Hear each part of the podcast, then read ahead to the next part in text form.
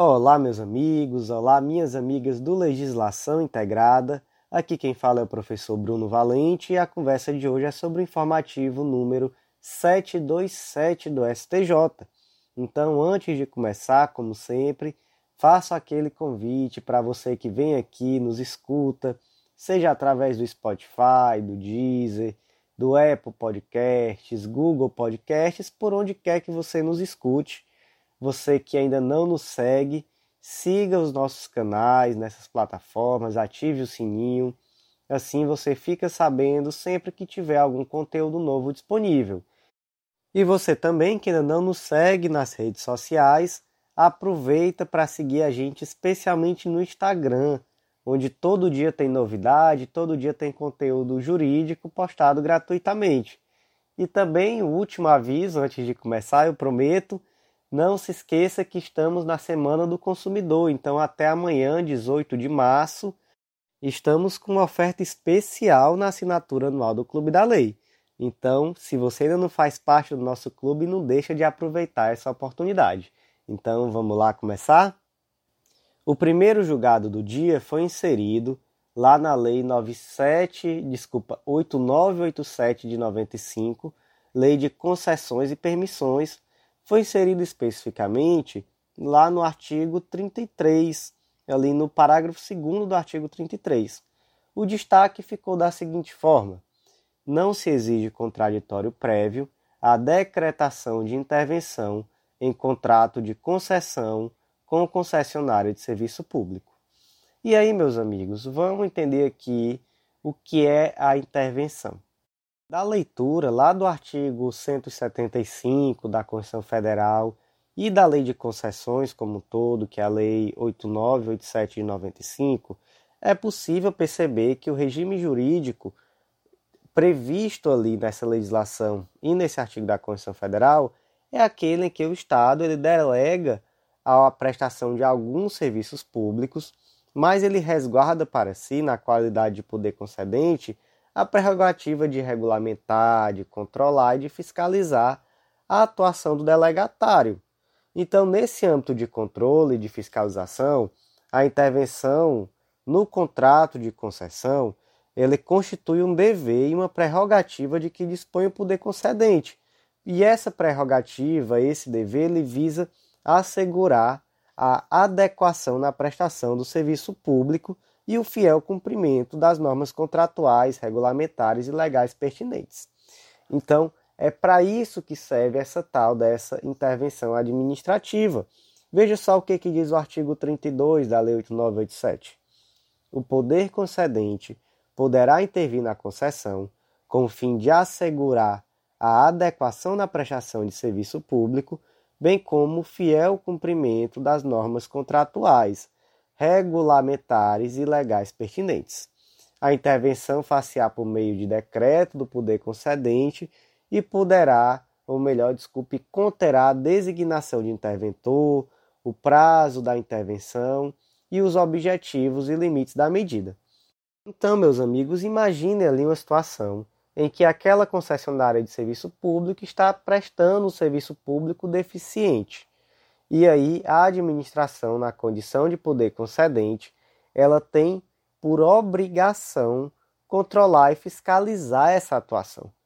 E aí, quando ela percebe que existe ali realmente uma situação grave, ela pode fazer essa decretação da intervenção administrativa, ela faz isso através de um decreto e ela vai designar um interventor e um prazo de intervenção e aí ela determina, além disso, quais são os objetivos dessa intervenção. Então, pode ser, por exemplo, a regulamentação da prestação do serviço, ou então a necessidade também concomitante de uma melhor investigação dos motivos por trás dessa deficiência na prestação, enfim. E aí ela vai ali dentro desse decreto determinar quais são esses objetivos e quais são os limites da medida. E aí, meus amigos, Lá no artigo 33, determina-se que, declarada a intervenção, o poder concedente deverá, no prazo de 30 dias, instaurar procedimento administrativo para comprovar as causas determinantes da medida e apurar responsabilidades, assegurado o direito de ampla defesa. No parágrafo 2 existe a previsão de que esse procedimento administrativo ele deverá ser concluído no prazo de 180 dias, de até 180 dias. Mas veja só, o que o artigo 33 determina é que a intervenção é determinada através de um decreto e, e após a, o decreto de intervenção é que se deverá instaurar o procedimento administrativo, ou seja, não existe um contraditório prévio necessário à decretação dessa intervenção no contrato de concessão. O procedimento administrativo e essa oportunidade de defesa da concessionária de serviços públicos é posterior, é posterior ao decreto de intervenção. Até porque a esse decreto de intervenção ele não tem uma finalidade punitiva. A sua finalidade é investigatória e fiscalizatória. Então, assim, é dispensável, até mesmo por ausência de previsão legal nesse sentido, que haja um contraditório prévio ao, à intervenção administrativa. E aí, meus amigos, é bom também que se frise que o parágrafo 1 do artigo 33 ele diz que se ficar comprovado que a intervenção não observou os pressupostos legais e regulamentares, será declarada a sua nulidade, devendo o serviço ser imediatamente devolvido à concessionária sem prejuízo de seu direito à indenização. Então, se houver ali uma nulidade, até mesmo é possível o pagamento de uma indenização à concessionária de serviços públicos. O próximo julgado do dia foi inserido lá na Lei 9656 de 98, que é a Lei dos Planos de Saúde. Ele foi inserido, para ser mais específico, lá no artigo 12, inciso 3, a linha B. Esse destaque desse julgado ficou assim: após o prazo de 30 dias do nascimento, o neonato submetido a tratamento terapêutico e não inscrito no plano de saúde deve ser considerado usuário por equiparação, o que acarreta o recolhimento de quantias correspondentes às mensalidades de sua categoria. Vamos entender aqui, vamos aqui começar por um caso concreto para a gente poder entender aqui como é que funciona esse babado, esse negócio aqui. Imagina aí que Maria ela é beneficiária de um plano de saúde, um plano de saúde com cobertura obstetrícia é um ponto interessante, é um ponto fundamental destacar que esse plano tem cobertura obstetrícia. E aí Maria deu à luz no hospital ao jovem Enzo, só que Enzo nasceu com um problema cardíaco. Enzo foi, logo após o nascimento, foi submetido a uma cirurgia cardíaca e necessitou de internação hospitalar por um período superior a 30 dias. E aí o que, que acontece? Primeiro ponto: Enzo tem direito de ser coberto pelo plano de saúde de Maria? Tem, tem direito, mas veja só o que, que diz o artigo 12, inciso 3, a linha A. O CAPT ele vai falar sobre as exigências mínimas de cobertura do plano, né? O CAPT vai falar sobre isso. E aí, inciso 3, quando incluir atendimento obstétrico, e aí tanto é certo que a pronúncia obstétrico como obstetrícia, como eu estava falando, deverá incluir, né, no mínimo, cobertura assistencial ao recém-nascido, filho natural ou adotivo do consumidor ou de seu dependente durante os 30 primeiros dias após o parto. Então, veja bem, aqui o jovem Enzo, ele estará coberto pelo plano de saúde de sua mãe Maria até o seu trigésimo dia de vida. Até aqui, ok. O que que acontece? Acontece que Enzo ficou internado por mais de 30 dias e Maria, seja lá por que motivo for, não fez a inscrição do Enzo como beneficiário do plano de saúde. Olha só o que aconteceu. E aí, Enzo passou mais de 30 dias.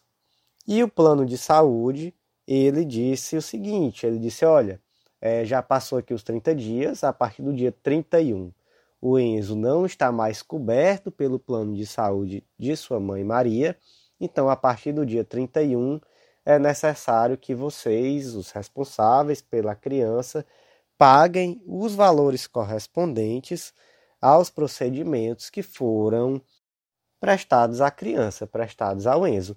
E aí cobrou esse valor de acordo com a tabela lá do plano de saúde. Então, por exemplo, aqui falar em valores fictícios, 500 reais por dia de internação, tantos reais por tal medicação, tantos reais por tal coisa, enfim.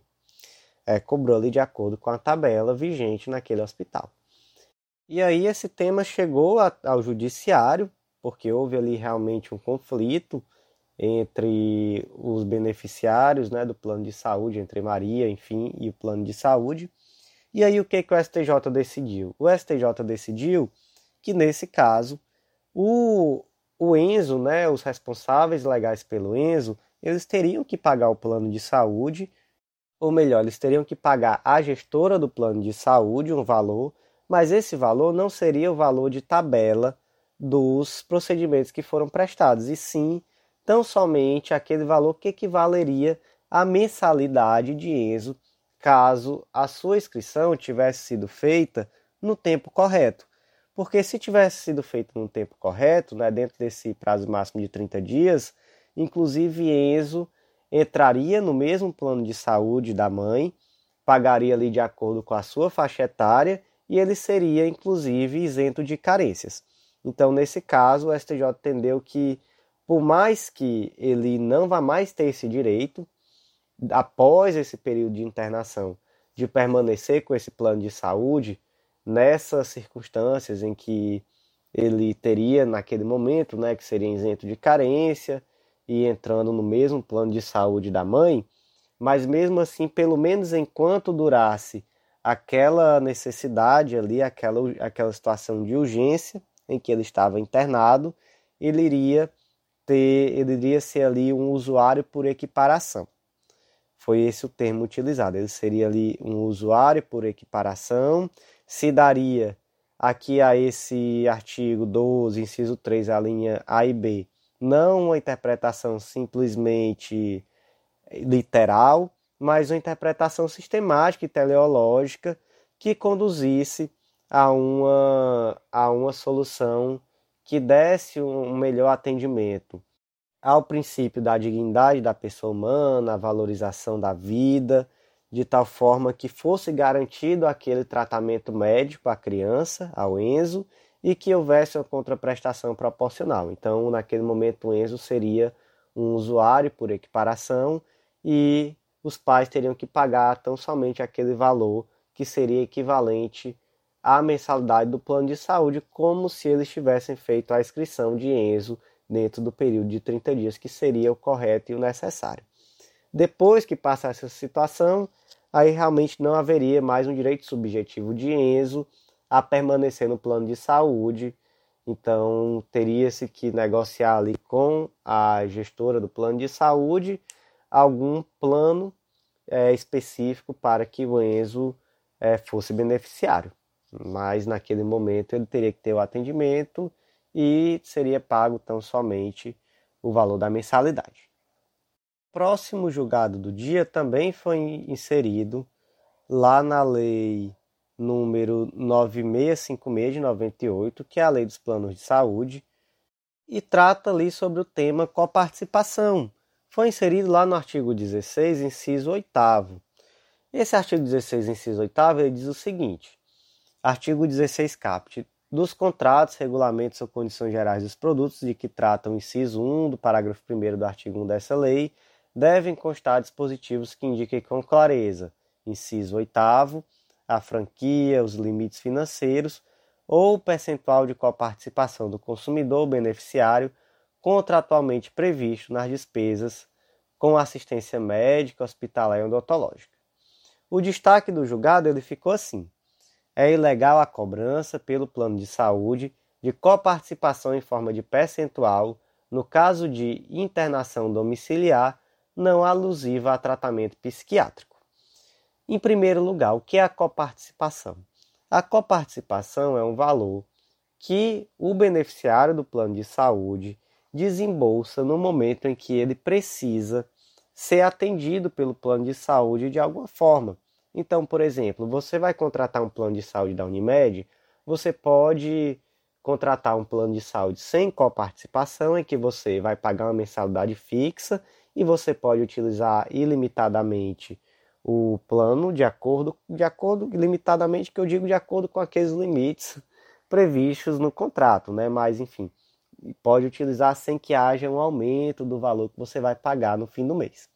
E existem os planos com coparticipação, que são aqueles planos em que o indivíduo beneficiário do plano de saúde ele arca com parte do valor dos procedimentos. Então, por exemplo, eu vou em uma consulta, eu vou arcar com 20% do valor da consulta, eu vou arcar com 50% do valor da consulta.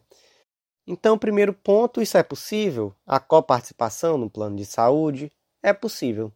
É possível, tem várias decisões do STJ, inclusive, nesse sentido, e em algumas dessas decisões, inclusive, se ressalta que se trata de um mecanismo que, em muitos momentos, favorece, inclusive, a utilização racional do plano de saúde, porque aquele indivíduo que paga, que, que tem um plano de saúde com coparticipação, ele acaba racionalizando a forma com que ele vai utilizar o plano de saúde.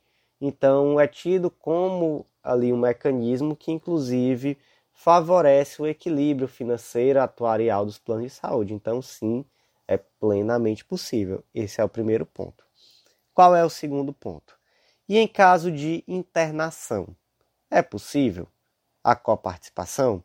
Aí vem o ponto. É possível sim. Só que no caso de internações, internações em geral, essa coparticipação ela deve ser fixada em valor fixo não pode ser em formato de percentual. Primeiro ponto é esse. Não pode ser em percentual. Por quê?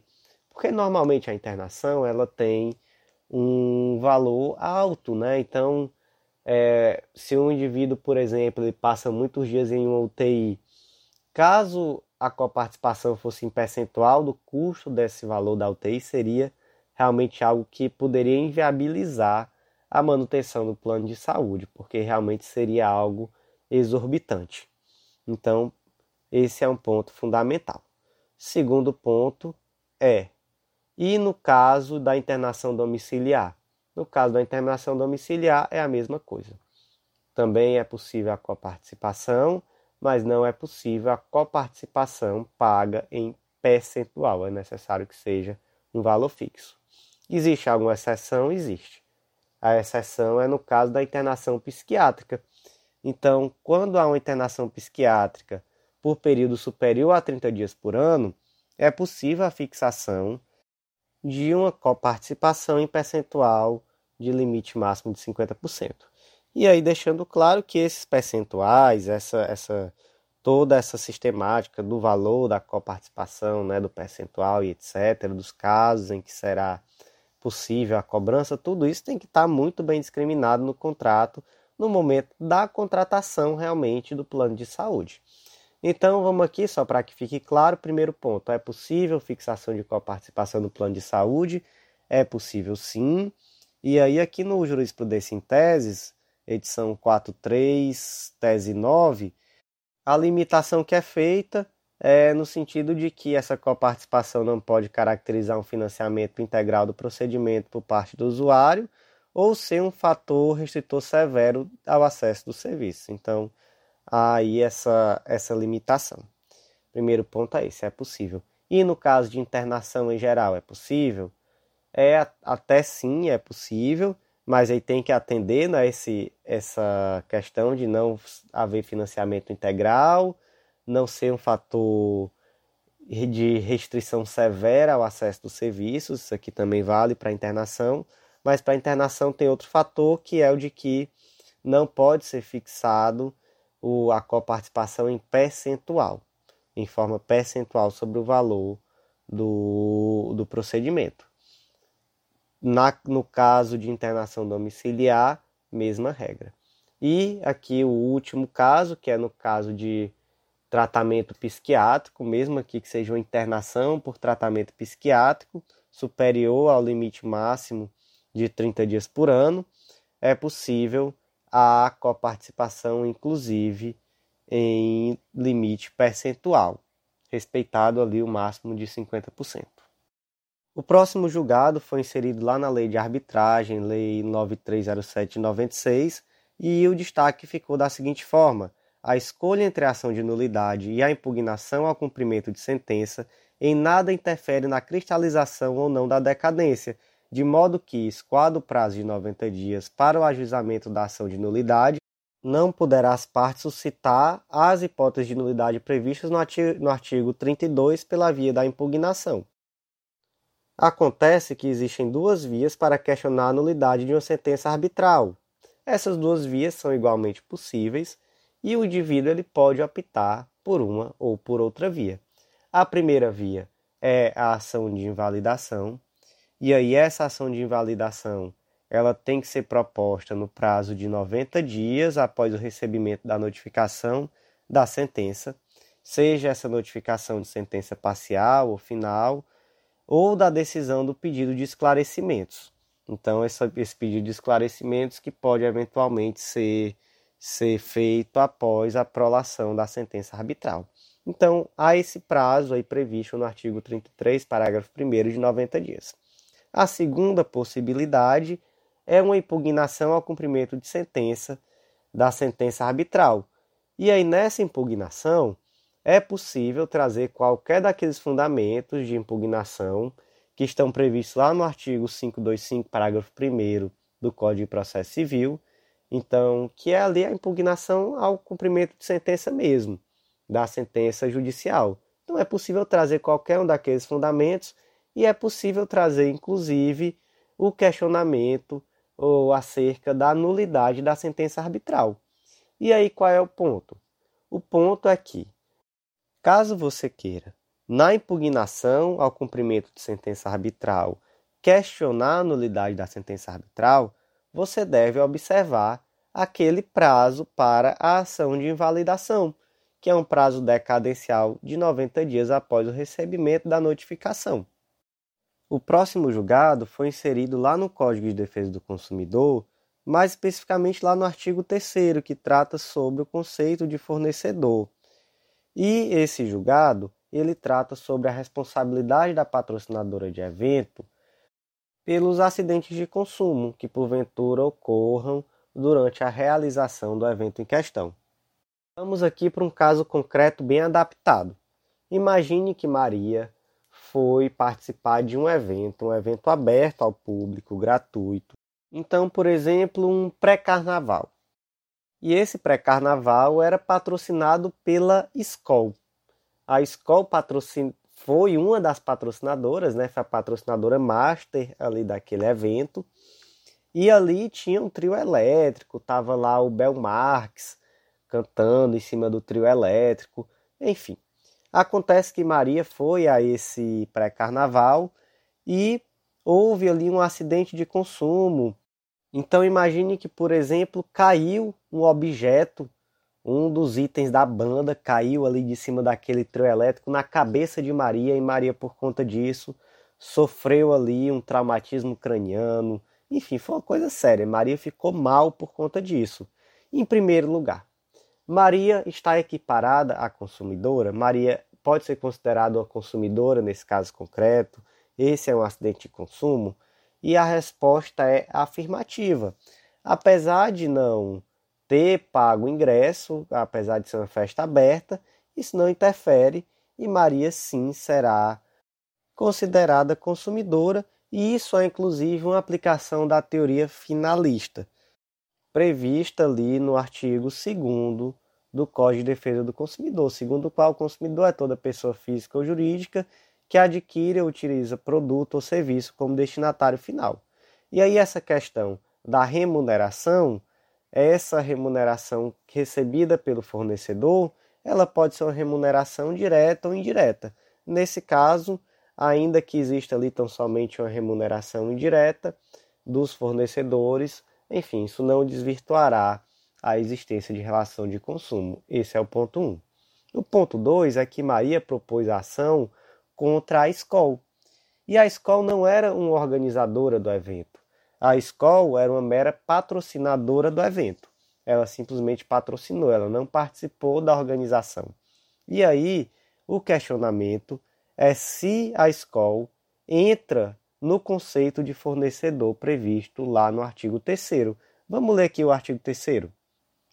Fornecedor é toda pessoa física ou jurídica, pública ou privada, nacional ou estrangeira, bem como os entes despersonalizados, que desenvolve a atividade de produção, montagem, criação, construção, transformação, importação, exportação, distribuição ou comercialização de produtos ou prestação de serviços.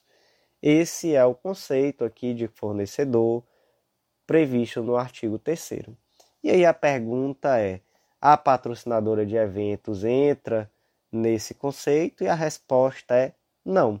Sendo o terceiro mero patrocinador do evento, que não participou de sua organização e assim não assumiu a garantia de segurança dos participantes, não pode ser enquadrado no conceito de fornecedor para fins de responsabilização pelo acidente de consumo.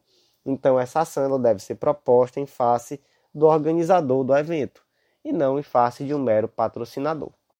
E o último julgado do dia, veja só, o informativo de hoje, considerando o tamanho habitual dos informativos da STJ, ele é um pouco menor.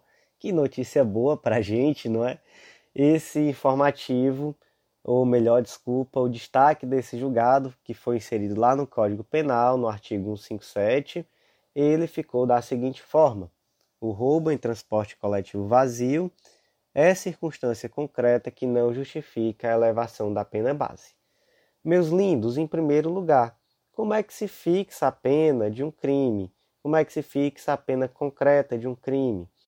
Isso aqui para a prova de segunda fase, prova penal de segunda fase é o, é o básico, né? Aquilo que, que você precisa aprender demais para fazer, por exemplo, uma sentença penal, ou mesmo uma peça prática penal, seja uma peça de defensoria, de Ministério Público, etc. E aí, em um primeiro momento, na hora de fixar, a gente vai lá no artigo 59 e a gente vai perceber que lá existem oito circunstâncias judiciais. Então, a pena base na primeira fase da, da dosimetria, desculpa, ela vai ser fixada atendendo a essas oito circunstâncias. Sete delas podem ser favoráveis ou desfavoráveis e uma ela só interfere para melhorar a situação do réu, que é a circunstância do comportamento da vítima. Essa daí ela só pode ser favorável. As outras sete, sete circunstâncias podem ser favoráveis ou desfavoráveis, que são culpabilidade, antecedentes, conduta social, personalidade do agente, motivos do crime e circunstâncias do crime. E aqui, gente, o Código Penal não disciplina de uma forma certinha quanto vale cada uma dessas circunstâncias. Então, uma dica interessante é você pegar, por exemplo, o crime ele tem pena mínima de 1 e máxima de 8 anos.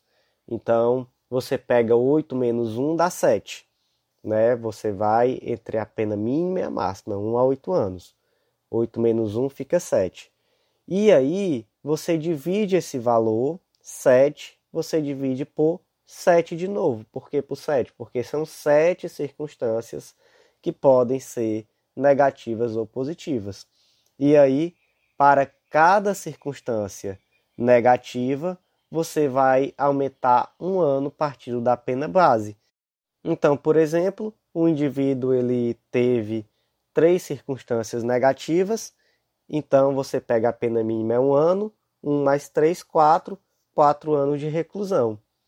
Vamos aqui para outro exemplo. Imagina que a pena é de 2 a 16 anos e o indivíduo praticou ali também três circunstâncias negativas. Você faz o que? Você vai 16 menos 2 vai dar 14 14 dividido por 7 vai dar 2. Então você vai pegar a pena mínima, que é 2 anos, e para cada circunstância negativa você acrescenta 2 anos. Então 3 vezes 2, 6, com mais 2, 8. Então a pena base vai ser 8 anos de reclusão. E você pensando que ia se formar em direito e não precisaria nunca mais de matemática, não é isso? Que lê do engano.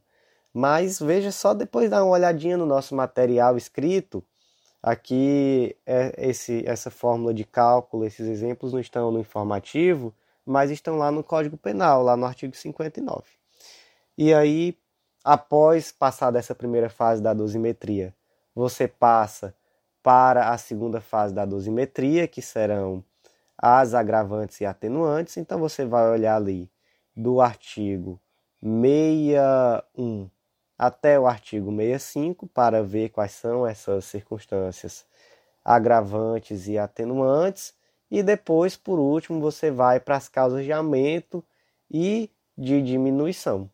E aí, ao final dessas três etapas da dosimetria, você chega na pena final.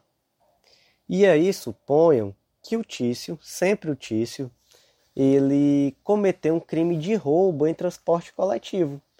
Ele chegou lá no transporte coletivo, armado, enfim, vamos imaginar assim, e ele, dentro daquele transporte coletivo, ele efetuou um crime de roubo. E aí o Tício foi condenado e o juiz está lá na primeira fase da dosimetria, ele vai lá no artigo 59, ele abriu o vademecum dele, aí ele viu aqui, ó, ah, aqui na hora de fixar a pena base eu vou ter que me atender àqueles oito critérios que estão previstos no artigo 59: culpabilidade, antecedente, conduta social, personalidade do agente, motivos, circunstâncias e consequências do crime, e também o comportamento da vítima. Aí ele diz: Ah, eu acho que o fato de ter sido cometido em transporte coletivo se adequa aqui em circunstâncias. Então eu acho que teve aqui uma circunstância desfavorável que vai poder sim majorar a pena base. O juiz está certo nesse ponto? Está certo sim. De fato, o cometimento do crime de roubo em transporte coletivo é uma circunstância judicial apta a majorar a pena base. Por quê? Porque ali dentro do transporte coletivo, via de regra, há um agrupamento de pessoas e se coloca dentro daquela circunstância um número exagerado de pessoas em, em perigo.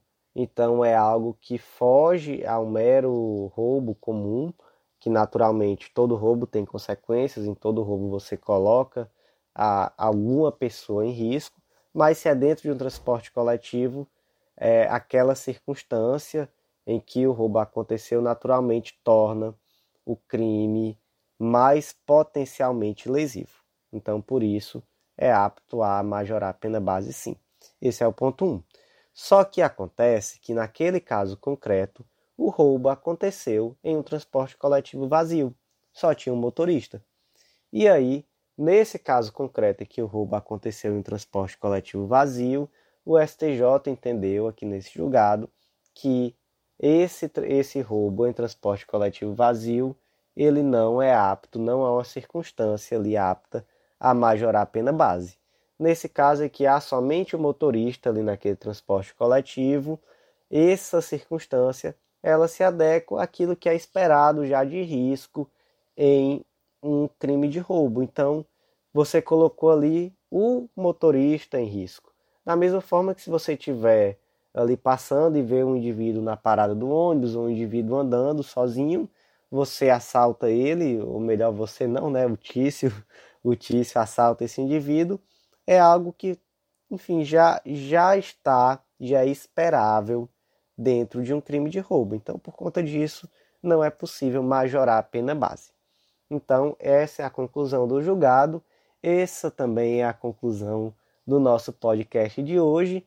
E mais uma vez eu agradeço a todos vocês que ouviram aqui até o final convido vocês também a acessarem a versão escrita, está disponível gratuitamente no nosso, no nosso Drive e também gratuitamente e para os membros do Clube da Lei. Você pode ir lá e fazer o cadastro gratuito e ter acesso a esses informativos. Lembrando também que a gente tem um informativo em questões gratuitamente ao final do informativo escrito, e aí você pode testar se aprendeu tudo o que escutou aqui no nosso podcast. E por último, né, claro, convido vocês mais uma vez a conhecerem o nosso clube de membros, o Clube da Lei, a fazerem parte desse clube, onde vocês terão acesso a todos os nossos planos de leitura, que são planos de leitura focados nas carreiras, e também com planos complementares focados em editais específicos, tudo por um valor único, para você não precisar ficar gastando com material novo a cada concurso e conseguir ter uma continuidade de estudo, né? Porque eu acho que existe um prejuízo financeiro em comprar um material novo para cada concurso, mas o prejuízo didático pedagógico é ainda maior, porque você acaba sempre mudando de material, nunca conseguindo ter uma